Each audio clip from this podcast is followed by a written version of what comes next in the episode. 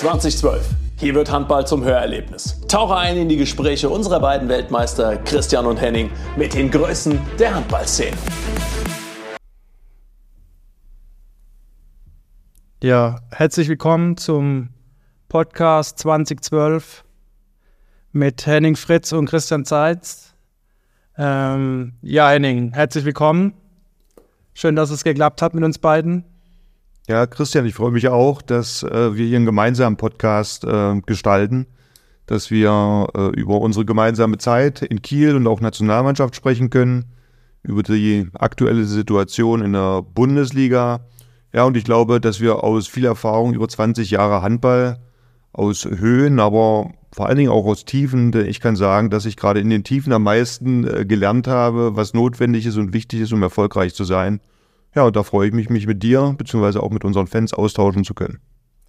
Ja, also ich glaube, äh, Tiefen waren es äh, unsere gemeinsame Zeit nicht so viel. Ich glaube, wir waren die goldene, goldene Ära, die wir geprägt haben, ob das jetzt Nationalmannschaft ist oder auch äh, beim THW Kiel. Aber es freut mich, dass du heute hier sein kannst und es äh, ist natürlich nicht einfach, weil, äh, wie ich schon auf YouTube gesehen habe, ähm, ist der September immer dein äh, dein wichtigster Monat. Und ich habe da auch ein äh, Video gesehen und äh, ich spiele da mal einen Clip ein. Vielleicht äh, sagt dir das was.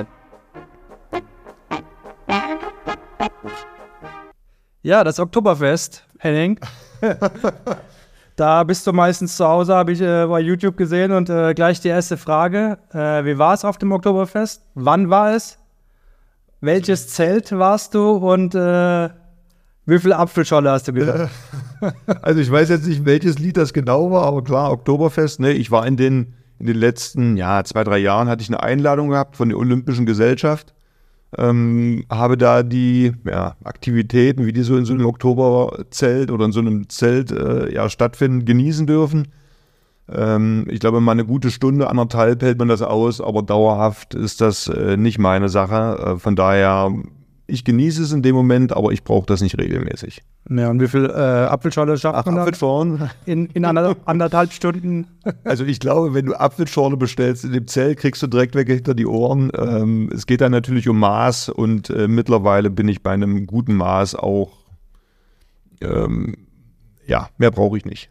Bist du, bist du nicht im Training momentan? Nein, da muss ich mich erst wieder hintrainieren, ja. Alles klar. Ja, ähm, warum sind wir hier oder warum äh, der Podcast 2012? Wie äh, ist es dazu gekommen oder ähm, möchten wir eigentlich äh, in der Folge 1 besprechen? Jetzt ist die Folge 0 quasi. Wir sind in der Vorbereitung. Wir probieren uns aus. Äh, quasi die Vorbereitung äh, wie beim Handball. Wenn man äh, erstmal wieder nach vier Wochen Urlaub die Schulter ölen muss, damit alles klappt, ja. Und deswegen ist das die Folge 0. Wenn es ein bisschen halt, dann äh, können wir einfach sagen, wir sind in der Kirche. ja, aber äh, Henning, Handball, ja. Ich habe dir gesagt, du sollst zehn Fragen aufschreiben. Ich habe zehn Fragen aufgeschrieben, um ein bisschen reinzukommen. Und ähm, ja, äh, wie siehst du, du die Handballsaison bisher? Ja, ich glaube, in den letzten Jahren war es oftmals so, dass die Saison begonnen hat mit Überraschungen. Äh, die Top-Mannschaften wissen oftmals noch nicht genau, wo sie stehen. Sie kommen direkt aus der Vorbereitung, die meist sehr intensiv ist. Sie haben äh, neue Verpflichtungen, die sie sich erst einspielen müssen. Und deswegen sehen wir auch gerade, was die Ergebnisse angeht, äh, im ersten Zuge Überraschungen. Was mich natürlich freut, ist, dass eine Mannschaft wie Melsung, von der wir ja schon lange erwarten, dass sie äh, die Spitzenmannschaften etwas mehr unter Druck setzt, dass sie hier bisher ähm, fehlerfrei äh, durch die Saison laufen. Bisher auch absolut zu Recht, sehr stabil in ihrer Leistung. Oder auch eine Mannschaft wie Hannover gefällt mir im Moment, die den Spitzenmannschaften das Leben schwer machen. Und äh, so ist es schön zu verfolgen, dass hier mehr Bewegung in die Bundesliga kommt. Das heißt, dass die Leistungsdichte immer größer wird. Ja, man hat, man hat ja gesehen, dass äh, sich die äh, Spitzenmannschaften die Punkte bisher immer gegenseitig abgenommen haben. Mhm. Äh, Flensburg hat gegen Kiel gewonnen äh, und auch sonst bisher ist eigentlich nur Berlin äh, schadenfroh durchgekommen. Ja, und ja. Äh, auch wenn es ein bisschen äh, Spiele gab, äh, die nicht so überzeugend waren und mit viel Glück gewonnen wurden noch. Aber ich denke schon, Berlin ist die Spitzenmannschaft momentan. Aber auch es hat Mannschaften gegeben, wie ähm, Baling oder auch Eisenach, die schon ordentlich Punkte geholt haben. Äh, das war natürlich so nicht zu erwarten, oder? Also bei Eisenach habe ich es nicht erwartet, weil gerade ein Aufsteiger, für die tun sich ja doch oftmals sehr, sehr schwer. Aber ich habe, äh, wann war es, Anfang, glaube der 2000er, Ende der 90er, Anfang der 2000er mit Magdeburg und auch mit Kiel in Eisenach gespielt. Jeder, der das erleben durfte, weiß, was für eine Atmosphäre in dieser Halle herrscht. Und äh, es zeigt sich momentan auch, dass Eisenach das auch in Leistung umsetzen kann. Deswegen freue ich mich eigentlich gerade auch auf diese Spiele, wenn Eisenach zu Hause spielen kann. Und ähm, ich weiß nicht, hast du das Vergnügen gehabt, in Eisenach spielen zu können? Ja, also wir haben mit Kiel dort gespielt und auch äh, mit äh, Nussloch, als äh, Eisenach kurzzeitig dritte Liga gespielt haben. Okay.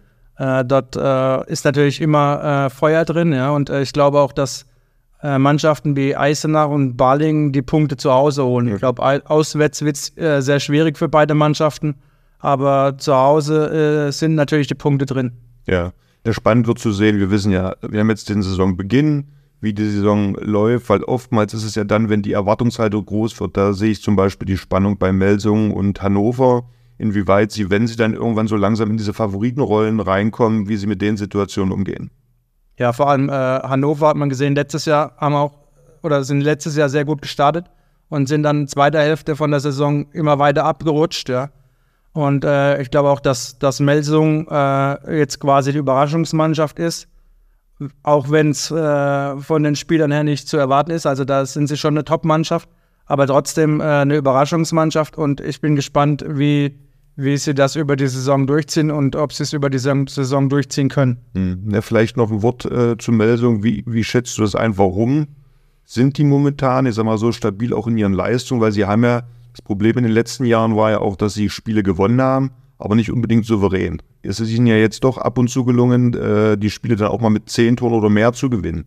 Was ist deine Einschätzung aus deiner Erfahrung, warum das momentan so ist? Ja, ich, äh, ja, das ist immer schwierig zu sagen. Ich denke, das, das hängt davon ab, wie man auch in die Saison startet. Und äh, ich glaube, letztes Jahr sind sie mit Baling äh, in Baling untergegangen und das zieht sich dann natürlich äh, wie ein roten Faden, Faden durch. Und jetzt haben sie es dieses Jahr geschafft, äh, am, am, Anfang äh, gut zu spielen und die Lockerheit zu bekommen. Und äh, dann kann man natürlich auch mit der Lockerheit mal in Kiel, wenn es nicht erwartet wird, äh, auch gewinnen, ja. Mhm. Und so zur Spitzenmannschaft werden. Und ich denke mal, äh, sie haben sich verbessert äh, auf einigen Positionen und ich glaube auch Carsten Lichtlein macht einen sehr guten Job mit den als Torwarttrainer mit Simic und dem andere so, unser polnischen Kollegen. äh, ja, ich, ich sehe das ja. genauso. Spannend finde ich immer wieder, dass äh, wenn einige Spieler ausgetauscht werden und jeder seine Rolle gefunden hat in dieser Gruppe, wie es dann mit einmal möglich ist, dass Stabilität und Sicherheit ins eigene Spiel kommen von den äh, individuellen Spielern, aber auch wie die gesamte Mannschaft dann mit einmal auftritt. Und ich finde, das ist gerade bei Melsung zu sehen, dass sie da im Moment eine Lösung gefunden haben, dass jeder Spieler die Rolle spielen kann in der Gruppe, die zu ihm passt. Ja, aber ich, äh, vor allem die Lockerheit ist da und äh, äh, die war, glaube ich, die letzten Jahre nicht da. Aber es ist auf jeden Fall wichtig, dass, dass die Lockerheit äh, da ist und äh, dass man das, ja, dass man einfach weiterspielt und von Spiel zu Spiel denkt und nicht jetzt schon abhebt. Ja, das ist ja meistens der Fall, wenn man dann plötzlich vier, fünf Spiele gewonnen hat und dann kommt der Schlendrian rein, sagt man. Und dann äh, verliert man vielleicht äh, ein dummes Spiel, was man unbedingt gewinnen musste, ja. Und dann äh, ja, rutscht man da ganz schnell ab. Aber ich denke mal, sie sind in einer guten Verfassung und äh, es läuft ja ganz gut für die. Das heißt für dich, glaubst du äh, daran, dass wir hier Überraschung oder erstmal, welche Mannschaft könnte die Überraschungsmannschaft sein und welcher Mannschaft traust du es auch zu, über einen längeren Zeitraum um mitzumachen? Wäre das eine Mannschaft wie Melsung oder Hannover oder siehst du andere? Ja, ich denke schon, dass das ähm, Melzung es schaffen kann, aber ich denke nicht, dass, dass sie zu den Meisterschaftsfavoriten zählen. Nee. Ich denke mal, dass, dass äh, in der zweiten Hälfte der Saison die, die Mannschaft abbaut und dann sich doch die Spitzenmannschaften durchsetzen wie Flensburg, Kiel mhm. oder auch äh, Berlin. Ja, man darf natürlich nicht die Löwen vergessen, aber äh, durch ihre viele Verletzungen, die sie momentan haben, äh, ist es natürlich schwierig, da ja, ganz oben anzugreifen im Moment. Mhm. Also du hast ja gerade eben auch die Favoriten, ich meine, da sagen wir auch nichts Neues, wer die Favoriten aber sind in der Handball-Bundesliga. Welche Mannschaft siehst du am Ende vorne und hast du vielleicht eine Begründung für deine Meinung? Ja, wen sehe ich vorne? Also äh, mit Kiel ist immer zu rechnen. Also äh, äh, einige sagen zwar, äh, Kiel wird dieses Jahr nicht mal in die Champions League schaffen, aber das, da, davon gehe ich aus und das ist auch Pflicht in Kiel, dass man zumindest, dass man zumindest äh, unter die ersten zwei kommt. Ja. Keine Frage, das wissen wir, aber wie würdest du deine Position argumentieren? Also warum, wir, also wir wissen, wir haben beide da gespielt, dass die Erwartungshaltung in Kiel natürlich immer äh, Meister ist, ist klar, aber wie würdest du es rechtfertigen? Also aufgrund welcher Spieler oder Leistungen siehst du den THW, dass er es auch wirklich schaffen kann? Durch die Erfahrung. Also ich denke mal, äh, äh, viele Mannschaften haben jetzt äh, quasi die Dreifachbelastung. Äh, äh, die Löwen sind im EF-Pokal, äh, Champions League, Magdeburg. Man hat gesehen, es ist sehr schwierig, wenn man Champions League-Sieger ist, auch die Erwartung dann im zweiten Jahr zu erfüllen. Wenn man dann unerfahren reinkommt, ist es natürlich immer viel einfacher, als wenn man äh, mit dem Druck gewinnen zu müssen und natürlich jetzt wieder in der schwierigen Gruppe. Ähm, aber ich denke mal, äh, Kiel ist so erfahren genug, ja. Und äh, wenn die verletzten Spieler zurückkommen, wie Weinhold, Beckeleer, dann, dann wird es eine Macht. Und äh, man sagt ja auch bekanntlich, im Mai werden in Kiel die Ende, die Ende eingeholt. Und da wird es wieder äh, im Ende der Saison äh, darauf äh, hinauslaufen, dass äh, äh, Ob es jetzt für die deutsche Meisterschaft reicht, aber auf jeden Fall wird es äh, für die Champions League-Teilnahme reichen. Ja, wie siehst du die Position? Also, ich kann es ja nur sagen, ich habe in Kiel gespielt mit Matthias zusammen und wir wissen, dass beim THW natürlich auch diese Position immer mit absoluter Weltklasse besetzt wurde. Jetzt hat Niklas Landin äh, im letzten Jahr diesen Verein verlassen. Aus meiner Sicht der Torwart der letzten ja, mindestens zehn Jahre, der eine eigene Kategorie mehr oder weniger äh, entwickelt hat an, an Qualität, der ja viele, ich sag mal, Höhen und Tiefen des THW Kiels mehr oder weniger ausgeglichen hat mit seiner Leistung. Was glaubst du, inwieweit die Torhüter, die jetzt beim THW sind, seine Qualität und seine Leistung kompensieren können?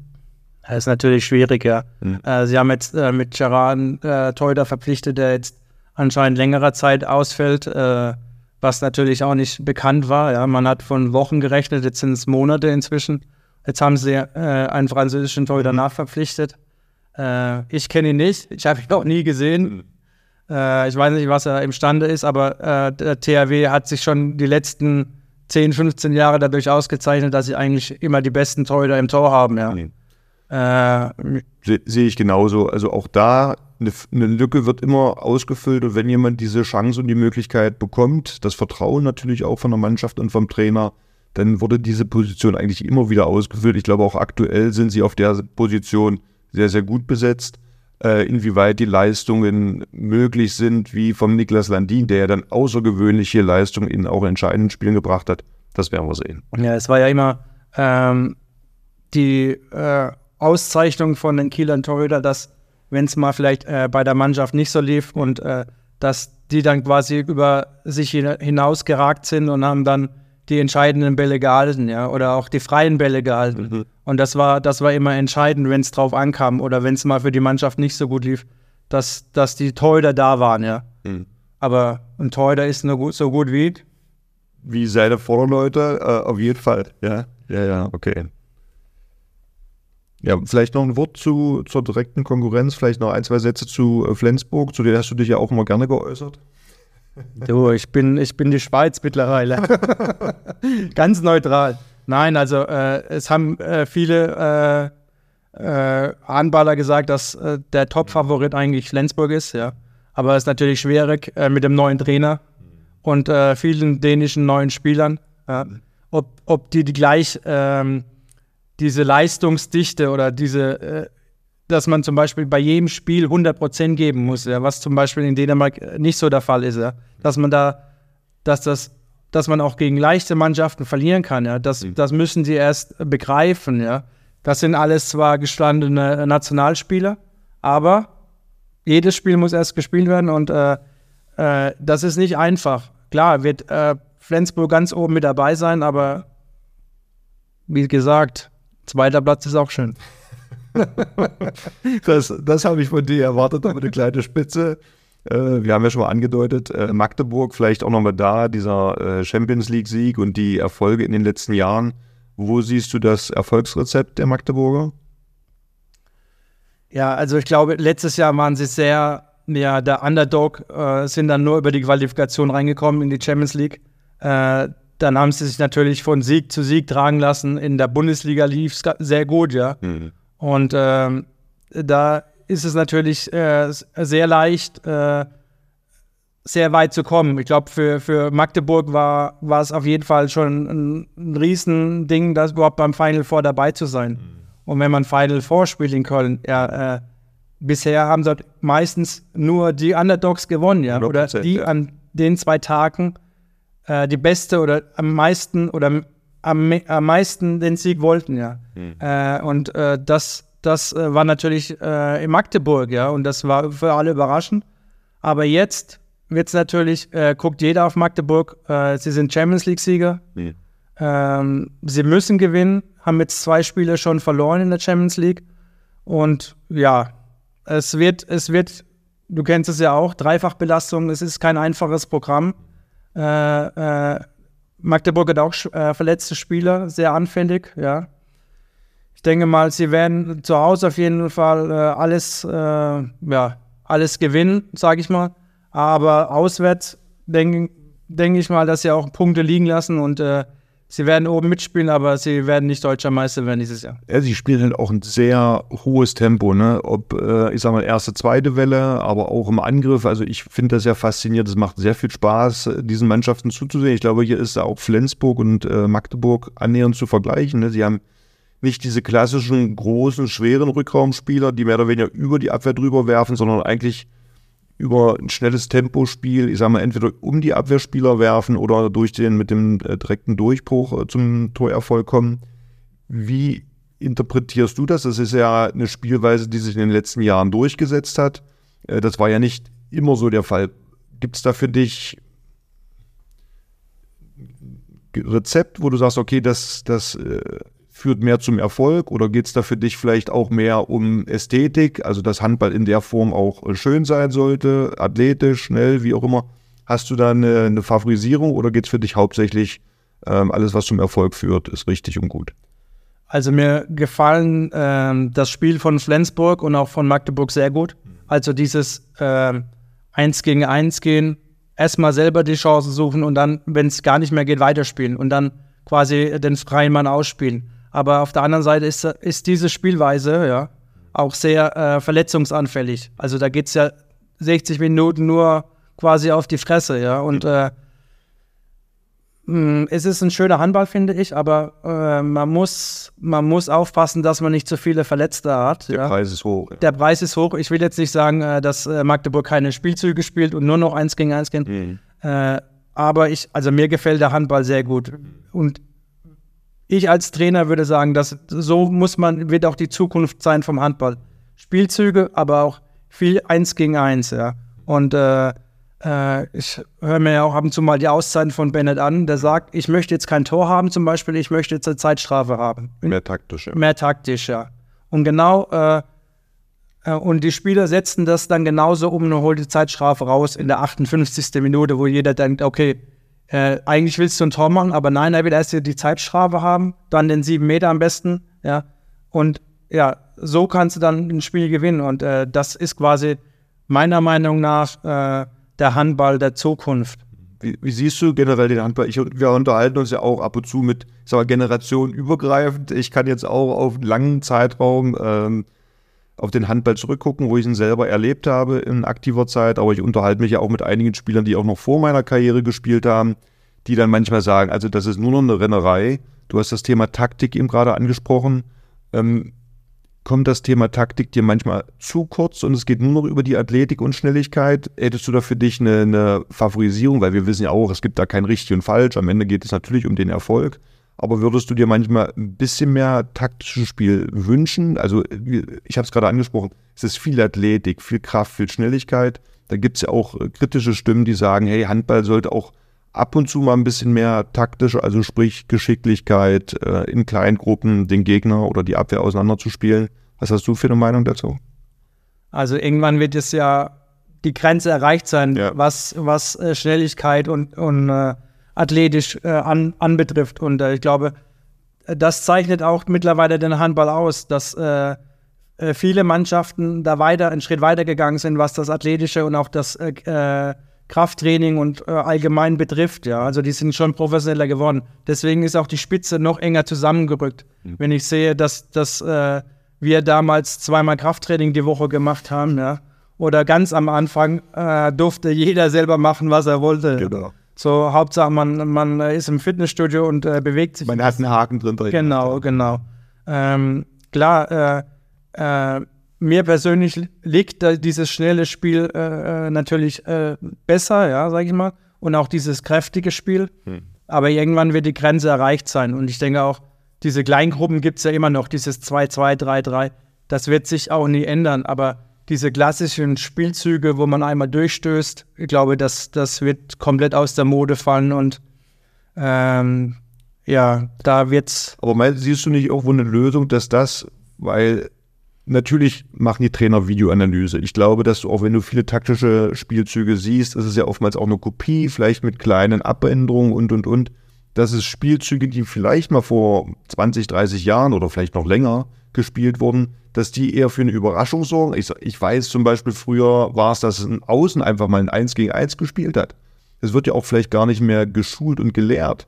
Glaubst du nicht, dass das, um noch mehr Alternativen äh, zu haben und andere Optionen oder um noch schwerer ausrechenbar zu sein, dass sowas nicht auch Sinn macht, zumindest mal auch ein bisschen zu trainieren? Also erstmal, die Außen stehen mittlerweile in der Ecke. Ja, ja stimmt. Also da ist nichts mehr mit 1-1. Früher, als ich noch angefangen habe in Kiel als Rechtsaußen, da musste ich noch an der 9-Meter-Linie stehen und dann okay. hieß es da anstoßen. Ne? Aber mittlerweile stehen die alle in der Ecke und da gibt es kein 1-1 mehr die, die Außen sind jetzt nur noch dafür da, äh, aufs Tor zu werfen. Ne? Also eigentlich nur noch zum Abschluss, ne? Nur, nur für den finalen Pass. Genau. Also dafür sind ja die Außen da. Hm. Aber ja. Du glaubst nicht, dass da äh, eine Option ist, das nochmal zu verändern oder? Also nein, also ich denke mal, der Handball entwickelt sich so schnell weiter, da wird es nicht mehr, also ein äh, Dreierkreuzen wird es nicht mehr groß geben, ja. Also die die Spielzüge, äh, denke ich auch, dass die nicht mehr zum Erfolg führen. Natürlich soll es jetzt nicht zum Beispiel sein, äh, wie zum Beispiel jetzt beim Pokalspiel Hamm gegen äh, Potsdam, wo es 50-49 ausgeht. Ja. Also da gibt es dann halt auch gar keine Abwehr mehr. Also da wird ja dann nur noch gerannt. Da wird dann mit äh, offenem Fenster, äh, Visier wird dann da gegeneinander angetreten. Das soll es natürlich nicht sein. Also das ist für mich dann auch kein Handball. Das ist zwar schön anzugucken für, für die Zuschauer, wenn sie keine Ahnung, äh, fast 100 Tore sehen, ja, aber das hat dann auch nichts mehr mit Handball zu tun. Aber ich denke schon, dass dieses schnelle Spiel und auch diese äh, aggressive 1 gegen 1 und dann weiterspielen, das schon die Zukunft vom Handball ist. Ja, glaubst du, dass, ähm, ich kann mich ja daran erinnern, taktisch waren die ja sehr gut, vor allen Dingen die Schweden. Ähm, ich nehme da jetzt einfach nochmal das Kieler Spiel zwischen Stefan Löwgren, Wieslander und Olsson. Glaubst du dann, dass die heute mit ihrer Spielweise nicht mehr äh, erfolgreich wären?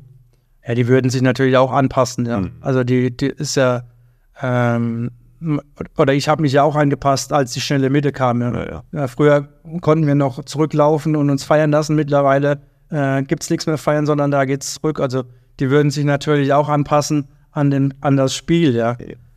Aber ja, es ist schwierig äh, mittlerweile. Aber ich, ich finde es gut, ist für den Zuschauer attraktiv und äh, äh, so, solange Abwehr gespielt wird, ja. Äh, denke ich mal.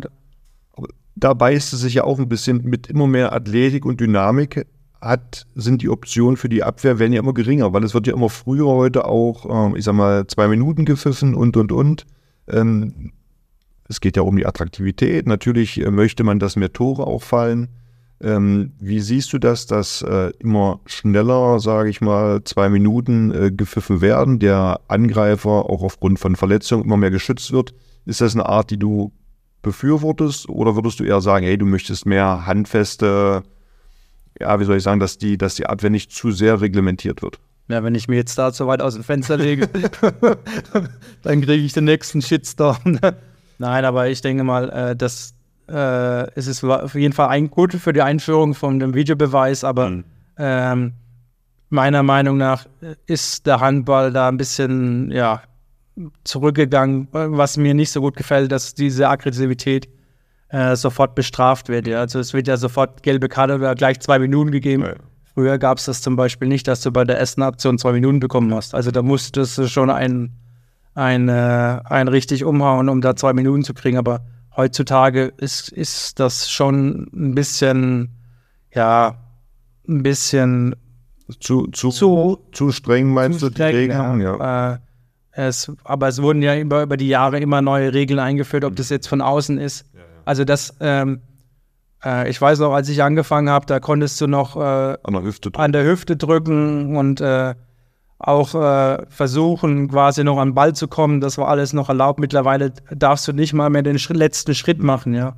Ja, aber wenn Ja. du siehst, da sind aber auch viele schwere Verletzungen entstanden. Also wenn du den letzten Schritt machst, ich kann mir vorstellen, als Außen ist es dann auch schwer, wo setzt du den, den letzten Schritt hin, ne? dass das äh, die Gefahr zu groß ist, umzuknicken, beziehungsweise an der Hüfte, beziehungsweise an dem Fuß, da wurde auch gerne am Fuß gezogen, ne? dann hast du in der Luft die Kontrolle verloren. Also das sind ja schon Entscheidungen, die notwendig sind, um wirklich schweren Verletzungen aus dem Weg zu gehen, oder? Ja, aber ich sehe ja auch, dass die Außen gezielt auf den Mann draufspringen, ja. Und für die äh, Schiedsrichter wird es immer schwieriger, quasi zu entscheiden, ist das jetzt ein Stürmerfoul, was natürlich Mhm. sehr selten gepfiffen wird. Also je spektakulärer du fällst, desto schneller kriegst du natürlich dann sieben Meter. Ja. Äh, für mich ist das, ähm, ja, das ist so eine Regel, das ist nicht eindeutig für mich, ja. Hat er jetzt den letzten Schritt äh, davor gemacht. Im Notfall oder im Ernstfall ist es immer für den, für den Angreifer und dann gibt es immer sieben Meter und zwei Minuten. Also wie gesagt, auch da Kompliment an die Schiedsrichter. Ich sehe viele Situationen dann eigentlich auch erst äh, in der Zeitlupe, wo man es klar erkennt, wurde jetzt provoziert, von welcher Seite auch immer. Also von daher, ich glaube, das bleibt weiterhin ein Thema, wo sich die Geister ähm, scheiden oder trennen. Vielleicht noch ähm, ein Wort, ich hatte mir mal so zwei, drei Namen genannt, wer vielleicht Spieler sein könnte, die für eine Überraschung sorgen, die jetzt neu in die Liga gekommen sind. Ich hatte da mal notiert gehabt, äh, Samuel Zender, der ist jetzt nicht ganz neu, aber äh, er ist mir für mich jetzt so mehr in den Fokus äh, gerückt, ähm, der sehr beeindruckt in Eisenach spielt, aber ich will jetzt gar nicht alle Namen nennen. Hast du für dich Namen, die die Überraschungsspieler für die Saison sein könnten? Ich habe keinen Überraschungsspieler, aber ich habe einen Spieler, der, wo ich schon letztes Jahr gesagt habe, als er noch in Magdeburg gespielt hat, äh, dass es ein überragender Spieler ist. Das ist Kai Smith. Das ist genau die Art, die ich bevorzuge, Handball zu spielen. Dieses Eins gegen Eins. Oder was mir auch gefällt, dieses Eins gegen Eins und dann wirklich gehen, gehen, gehen. Das ist für mich quasi der Spieler, der momentan auf der Position, ja, finde ich, am besten spielt. Ja, das klar gibt es äh, viele andere Spieler noch, aber mir persönlich gefällt diese Spielweise am meisten. Äh, Spielt er jetzt in Flensburg, ne? spielt jetzt in Flensburg, Genau. keiner weiß warum. nein, Seid sich, alles gut, freue mich. nein, nein. Ich, ich meine damit, warum Magdeburg ihn gehen gelassen hat oder warum Magdeburg ihn nicht versucht hat zu halten. Ja. Äh, das, klar, er möchte immer erster Mann sein. Ja. Äh, Magdeburg hat auf der Position ersten Mann, aber ich glaube, äh, die beiden Spieler hätten sich die Position so gut teilen können, Ja. vor allem weil jetzt die Verletzungen immer dazu kommen. Äh, Magdeburg hat auf der Kreisposition drei, drei Kreisläufer. Ja. Also man merkt auch, dass äh, die Mannschaften immer mehr Spieler dazu holen oder dass der Kader immer größer wird. Also weil es auch notwendig ist. Früher hat man gesagt, okay, ein oder zwei äh, Spieler reichen völlig aus auf der Position, aber du siehst, wie schnell sich einer schwer verletzt und es, es passieren schwere Verletzungen und da kann es aber auch sein, dass man ein halbes Jahr ausfällt und dann braucht man unbedingt einen zweiten Mann, ja. Weil du gerade gesagt hast, kleiner Kader. Äh, ich kann mich daran erinnern, dass wir in einem Jahr deutscher Meister geworden sind. Da haben wir fast mit einer Sieben durchgespielt. Ähm, Glaube ich, nur Abwehrwechsel mit Klaus-Dieter Petersen. Weißt du noch, welches Jahr das war? Na, ich glaube, das kann es sein 2,7, 2,8. Ich, Entweder ich hätte oder zwei, drei Jahre vorher gesagt. Aber egal. Also es gab ein Jahr, da sind wir tatsächlich äh, mit, mit einer Sieben durchgelaufen. Also unglaublich, äh, dass das möglich war. Aber gut, da war das Tempo noch. Meine war zwar schon schnelle Mitte, aber irgendwie haben wir es hinbekommen. Also ist auch möglich, aber das halte ich heute, bei dem heutigen Tempo und ich meine, Champions League ist ja auch größer geworden, noch mehr Spiele. Das ist eigentlich nicht mehr denkbar heute, oder? Ja, heute nicht mehr, aber daran, äh, damals äh, hatten wir ja den Müllenteich. Das alt, äh, altbekannte Trainingslager vor der Saison mit äh, Noka Rusic. Oh, ich, Und- ich weiß, ich konnte ein paar Nächte vorher nicht, also ein paar Nächte vorher nicht und währenddessen auch nicht schlafen, weil der Begriff Mühlenteich hat mir schon einen Bauchschmerz gemacht. Also von daher, Ja. ähm, ja. Den werden wir nicht vergessen, den Mühlenteich. Und äh, Äh, ich habe auch noch in Erinnerung quasi, wie die, die Leute morgens rückwärts die Treppen runtergelaufen sind zum Joggen, weil sie nicht mehr vorwärts runtergehen konnten. Also das muss, also das war eine Qual für jeden und äh, ja, natürlich sind die, äh, die Anforderungen oder die, die schnelle Mitte und äh, alles Mögliche dazu gekommen. Das ist natürlich die, aber mittlerweile ist es einfach so, man braucht einen größeren Kader. Also wenn du einen kleinen Kader hast, dann musst du irgendwann während der Saison, wenn sich einer verletzt, nachverpflichten. Ja, klar. Das ist. Keine Frage. Ja. Ja, vielleicht ein, zwei Worte zu dir, Zazi. Handball war klar, dass du, das Handball für dich die eine Sportart ist Hast du noch andere Sportarten betrieben? Warum ist es am, am Ende Handball geworden? Gibt es da vielleicht Aussagen? Also für mich war immer klar Handball, ja. Ja, okay. Also für mich gab es gar nichts anderes. Äh, ich bin ziemlich früh mit fünf, sechs Jahren äh, zum Handball gekommen und äh, durch meine zwei älteren Brüder. Und dann war klar, dass ich dabei bleibe. Okay. Also für mich, mich äh, klar habe ich natürlich so auf dem Bolzplatz Fußball gespielt oder äh, Michael Jordan Basketball so ein bisschen äh, Körbe probiert, ja, aber das Handgelenk war dann doch nicht so gut. Ähm, aber da für mich war ganz klar, dass, äh, dass es Handball wird und äh, dass ich da auch dabei bleibe. wenn man jetzt heute sieht, mhm. dass die Jugend äh, vier, fünf Sportarten ausprobieren, bevor sie sich mal entscheiden, wenn sie sich entscheiden, mhm. überhaupt was zu machen. Und für mich für mich gab es noch Handball. Ich finde das Ausprobieren gut, finde ich, weil man nimmt aus jeder Sportart äh, was mit. Wir wissen ja, dass Handball sehr komplex ist und man viele Fähigkeiten ähm, braucht, um diesen Handball ähm, gut auszuüben. Äh, warum nicht Tor? Jetzt überleg gut, was du sagst. ja, wenn ich hier, ich glaube, da, das ist ein Thema, das müssen wir nochmal extra behandeln. okay. Weil, weil äh, ich glaube, da treffen zwei, äh, ja, Streitthemen so aufeinander. Aber nein, äh, als Linkshänder ins Tor zu gehen, das war, äh, soll es auch schon gegeben Ja, ja gab, aber gab sogar Weltklasse-Torhüter aus Magdeburg, Wieland Schmidt, Linkshänder gewesen, ja. äh, sehr erfolgreicher Torwart, also auch das geht. Aber ja. ist, ist, ich kann natürlich verstehen, dass wenn man äh, so ein Talent hat, mit links zu werfen, Linkshänder wissen wir, sind immer sehr gefragt. Deswegen das Argument kann ich bedingt verstehen. Ja. Ja, gab es denn, du hast gesagt, dass deine Brüder ja auch Handball gespielt haben. Gab es in diesem Alter, als du mit Handball begonnen hast, oder vielleicht ein paar Jahre später, ein Vorbild außerhalb der Familie? Also ich habe Handball damals nicht so gespielt, als hätte ich das als Leistung an, oder als Leistungssport angesehen, ja, oder dass ich da ein Vorbild hatte. Mich hat mir hat einfach Spaß gemacht, Handball zu spielen und äh, in die Halle zu gehen und äh, aufs Tor zu werfen, ja. Also für mich ich kann da auch, sag ich mal, bis 13, 14 Jahren war mir das alles egal, wer, wer, ob da jemand erste Bundesliga spielt oder zweite Bundesliga spielt. Das war mir egal. Ich wollte ich wollt spielen, ja. Und das, das hat man auch gesehen, dass ich, äh, wir hatten damals zweimal Training noch in der Jugend, in der C-Jugend, glaube ich, war das. Äh, das hat mir nicht gereicht. Ich bin äh, zur B-Jugend gegangen, ich bin zur A-Jugend gegangen und habe da überall mit versucht mitzutrainieren. Ja. Ich glaube, das, das hat mir sehr geholfen, aber dann erst später äh, ich glaube, wir waren mit, mit 16 äh, mit der badischen Auswahl dann mal in Kiel, ja, haben äh, in der Jugendherberge dort gewohnt. Natürlich nicht die schönste Seite von, von Kiel gesehen.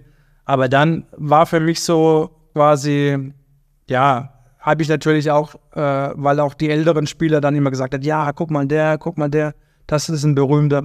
Und dann hat es erst angefangen mit Jugendnationalmannschaft und dann, ja, habe ich den Blackie das erste Mal gesehen in, äh, in St. Leon im Harris gegen Russland. Ja. Und äh, so hat sich das dann entwickelt. Aber so ein richtiges Vorbild, äh, wo ich sage, ja, das ist mein großes Vorbild, das, das gab es nicht. Für dich? Ja, für mich war es Wieland Schmidt. Äh, Wieland Schmidt war ja in Magdeburg, ähm, ja, zehnmal DDR-Meister, Olympiasieger 80, zweimal äh, den Landesmeisterpokal gewonnen. Also eine riesige Ikone. Ich hatte ein Poster über dem Bett äh, von Wieland Schmidt. Und kurz vor, vor der Wende, ich bin ja 88 zur Sportschule nachgekommen, durfte ich hinter dem Tor stehen von, von Wieland und das war natürlich was ganz Großartiges, äh, meinem Idol da so nah zu sein. Kurz nach der Wende, nee, warte, kurz vor der Wende hat er sogar noch das Torwarttraining gemacht. Ist ja dann kurz nach der Wende hat er nochmal angefangen mit Spielen.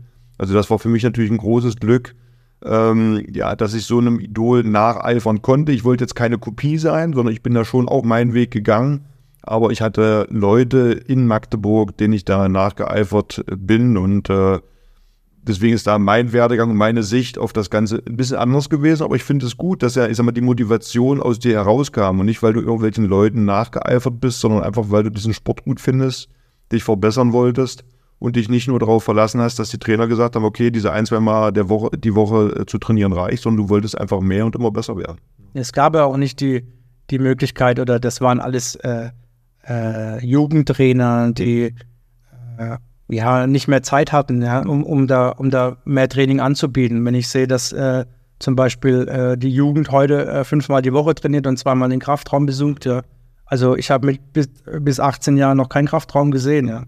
Und da musste ich erstmal erklärt bekommen, wie man Bankdrücken macht. Mhm. Und, und, da sind die Jugendlichen heute viel weiter und ich glaube, die sind dann auch schon, schon den Schritt, dass sie mit 13, 14 wissen, dass sie Profis werden wollen.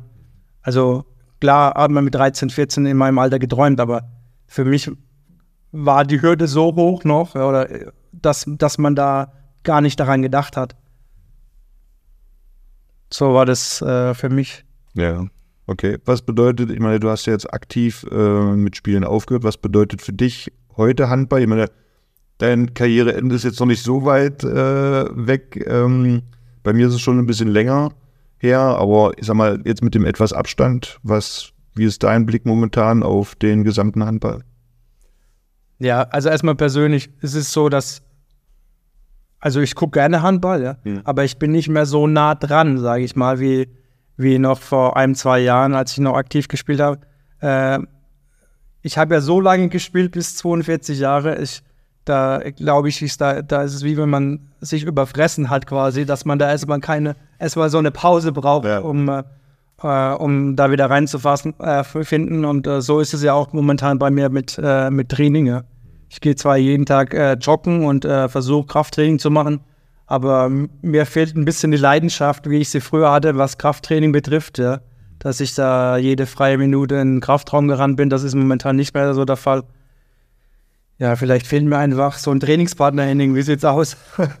also Krafttraining, du hast ja gesagt, dass du ähm, im Jugendalter da noch nicht so gut rangefunden hast, aber ich möchte sagen, dass du in Kiel dann nachher, in den Anfängen haben wir das ja auch noch nicht so professionell gemacht, aber ich denke mal so ab ich weiß nicht, 2007, 8, 9 hat ihr dann schon sehr professionell in Kiel dann auch Krafttraining gemacht und ich kann mich daran erinnern, dass deine körperliche Veränderung äh, zu Muskelaufbau dann doch sehr stark äh, vorangeschritten ist. Kann man das so sagen? Ja, ich denke mal, das war nach dem Wechsel von äh, Noka Sedarusic zu Alfred Gislason. Okay. Haben wir dann äh, mit äh, äh, Ole Wicken angefangen, Krafttraining zu machen. Da jetzt äh, momentan die norwegische Nationalmannschaft betreut im Krafttraining und auch Kolstadt. Äh, der hat uns dann so quasi an die Hand genommen. Also er hat es super gemacht. Für damalige Verhältnisse, glaube ich, war das einzigartig. Äh, war er selbst äh, Bodybuilder. Er hat wenig Ahnung von Handball gehabt, sage ich mal. Äh, aber war Bodybuilder und das konnte er sehr gut. Er hat dich angeguckt und wusste genau, wo deine Schwachstellen sind. Und äh, hat ja für jedes Training einen Plan geschrieben, was du zu trainieren hattest, ja. Und äh, das hat Spaß gemacht und man hat, glaube ich, auch sehr schnell die Erfolge gesehen. Und dann, dann war das für einen so, okay, äh, das, das bringt was, äh, äh es bringt uns weiter, wir sind besser als die anderen, dann machen wir weiter. Und äh, man auch an freien Tagen oder wenn wir sonntags äh, gespielt haben und montags frei war, da haben wir sich trotzdem montags zum Beispiel im Kraftraum getroffen, ja. Auch wenn es nur drei, vier Spieler waren, die vielleicht nicht so viel gespielt haben oder äh, bestimmte Übungen oder Reha gemacht haben, aber man hat sich getroffen da und hat dann trotzdem trainiert, ja, weil jeder äh, mehr wollte, ja, und weil, weil man gesehen hat, es hat Erfolg. Und das war quasi so, ähm, wie soll ich sagen, man hat uns nicht dazu gezwungen oder es stand kein Training an, aber trotzdem haben wir uns weiterentwickeln wollen. Und das war so wie, ja, wie ein Schneeballsystem, wo, wo alles, äh, jeder angefangen hat oder einer angefangen hat, dann wurden es zwei, dann wurden es immer mehr und äh, das, das war sehr gut und äh, hat uns auf jeden Fall weitergebracht. Äh, ja, es war schade, dass Ole damals dann gegangen ist, nach äh, Norwegen zurück, aber das war für, glaube ich, auch für Kiel ähm, zu einer Zeit, wo Krafttraining noch nicht so, ja, das Nonplusultra war, ja ähm, war das schon, da waren wir den anderen Mannschaften einen Schritt voraus, sage ich immer.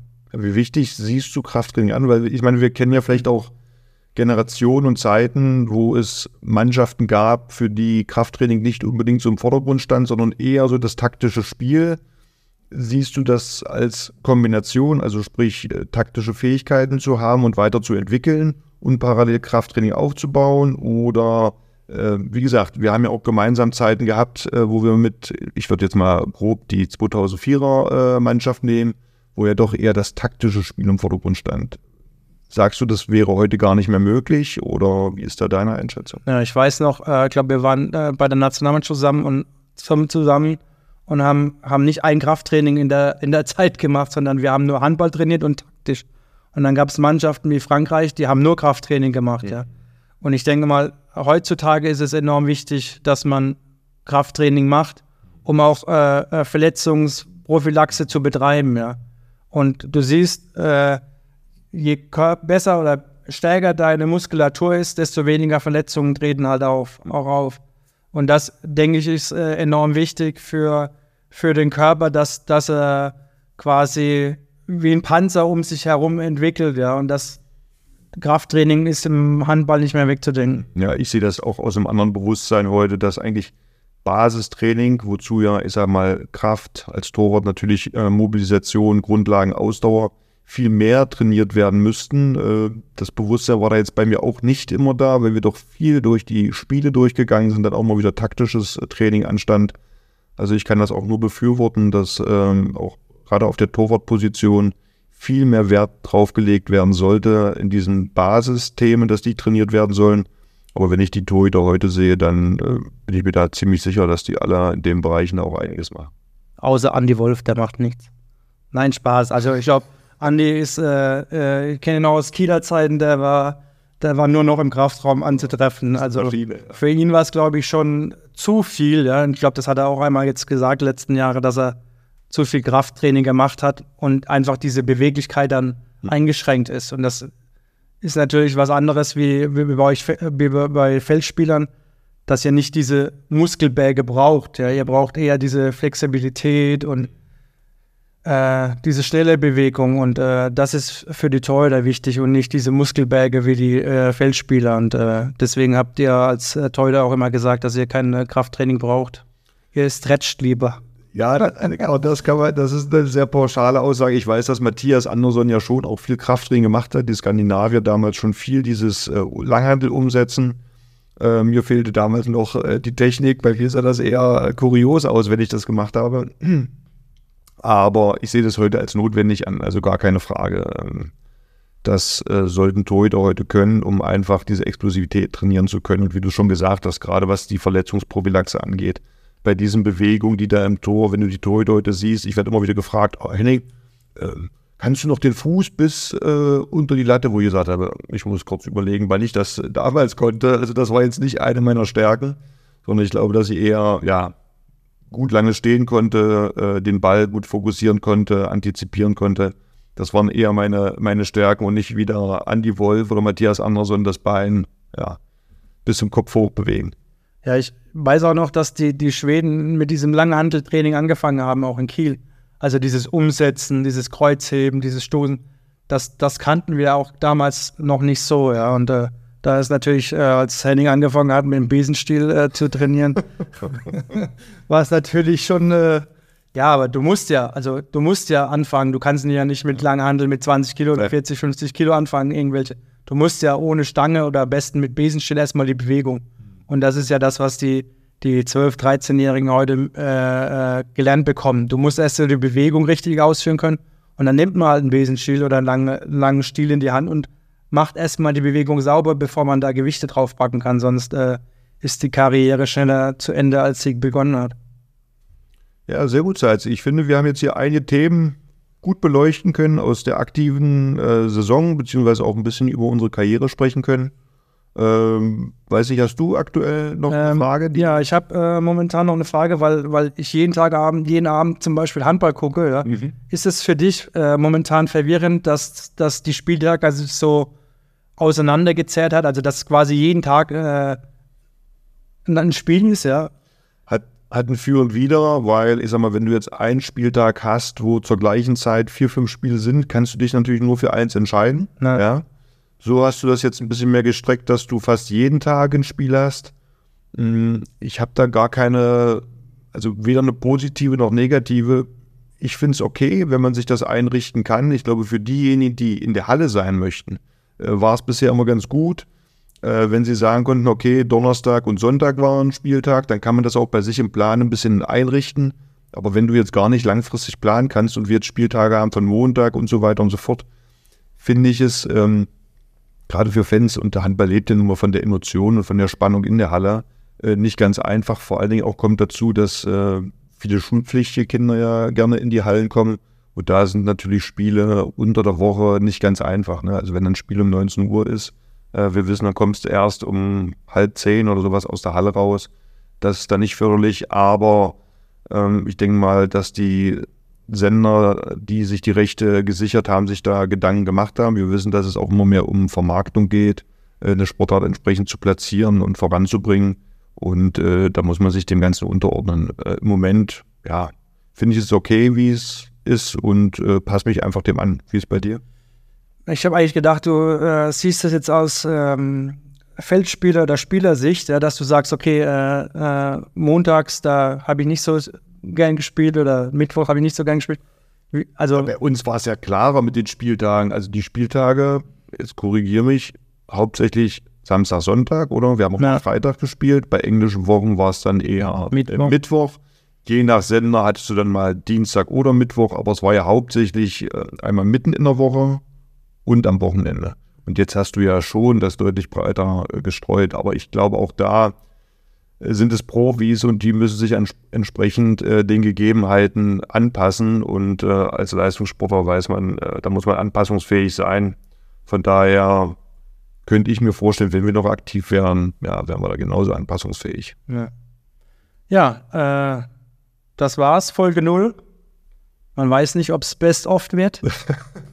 oder nur Outtakes gibt. Best of Outtakes oder ob das äh, live hochgeladen wird, wird man sehen. Wir gucken uns das an und äh, ja, vielen Dank fürs Zuhören und äh, ach ja, wann, wann, wann sehen wir uns wieder? Wann hören wir uns wieder?